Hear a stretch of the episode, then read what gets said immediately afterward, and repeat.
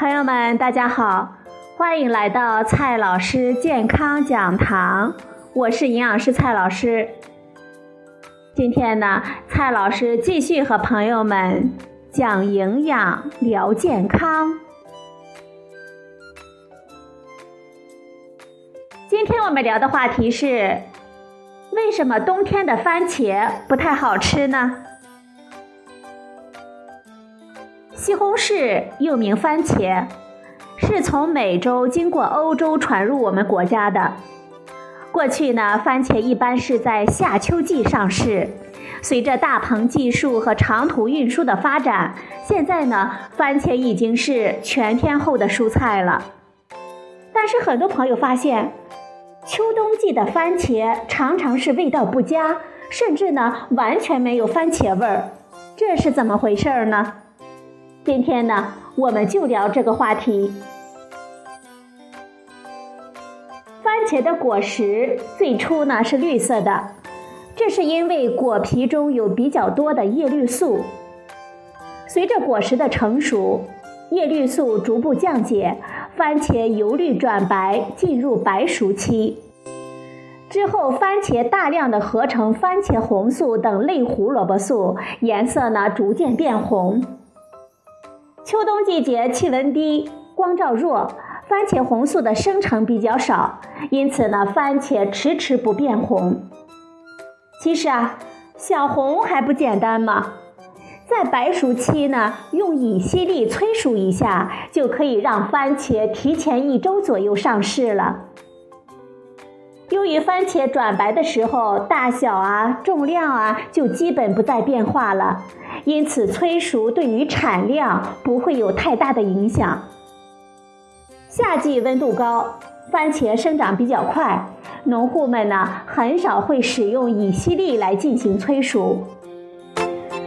熟的好处呢，就是让番茄提早集中成熟上市，而且呢可以批量采摘，降低劳动强度。所以啊，农民伯伯们非常的开心。很多朋友会问：这些催熟起来的番茄吃起来会有问题吗？乙烯利是可以释放乙烯的植物生长调节剂，用太多对番茄并不好，因此呢也不会用太多。一般一株番茄植株一次只催熟少量的果实，如果用药过多，番茄植株会落叶甚至死掉。农户一般是用海绵蘸取药液涂抹番茄的果实或者是果蒂，也可以用棉手套来蘸取药液涂抹，或者是用喷雾的方式，还可以呢采摘之后用乙烯利溶液浸蘸催熟。乙烯利的安全性呢比较高，尽管会有农户滥用，但其实很难威胁我们的健康。乙烯利的水溶性非常的好，如果朋友们实在担心，我们可以将番茄浸泡十到十五分钟之后再冲洗一下就 OK 了。接下来我们说一下催熟番茄的营养是怎么样的。实际上，只要我们处理得当。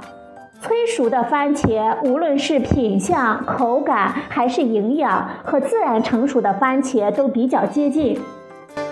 但是由于很多农户们急功近利，加上乙烯利的价格比较便宜，所以呢，常常因为催熟不当而造成口感不佳。番茄最重要的两个营养素呢是维生素 C 和番茄红素，它们也是受催熟影响最大的。关键呢不是乙烯利的用量，而是使用的时间和方式。数据表明，番茄采摘后催熟，维生素 C 的含量最低，番茄红素也是类似的规律。当然，乙烯利用量过大也会造成营养成分含量的下降。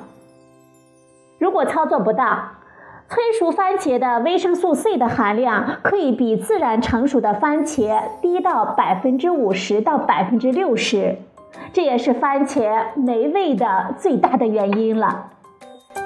很多朋友呢都会觉得现在的番茄呢没有味道，不如咱们小时候的好吃。就是因为用化肥、农药和催熟剂的原因了。催熟不当确实会让番茄不好吃，但是呢，这并不是问题的全部。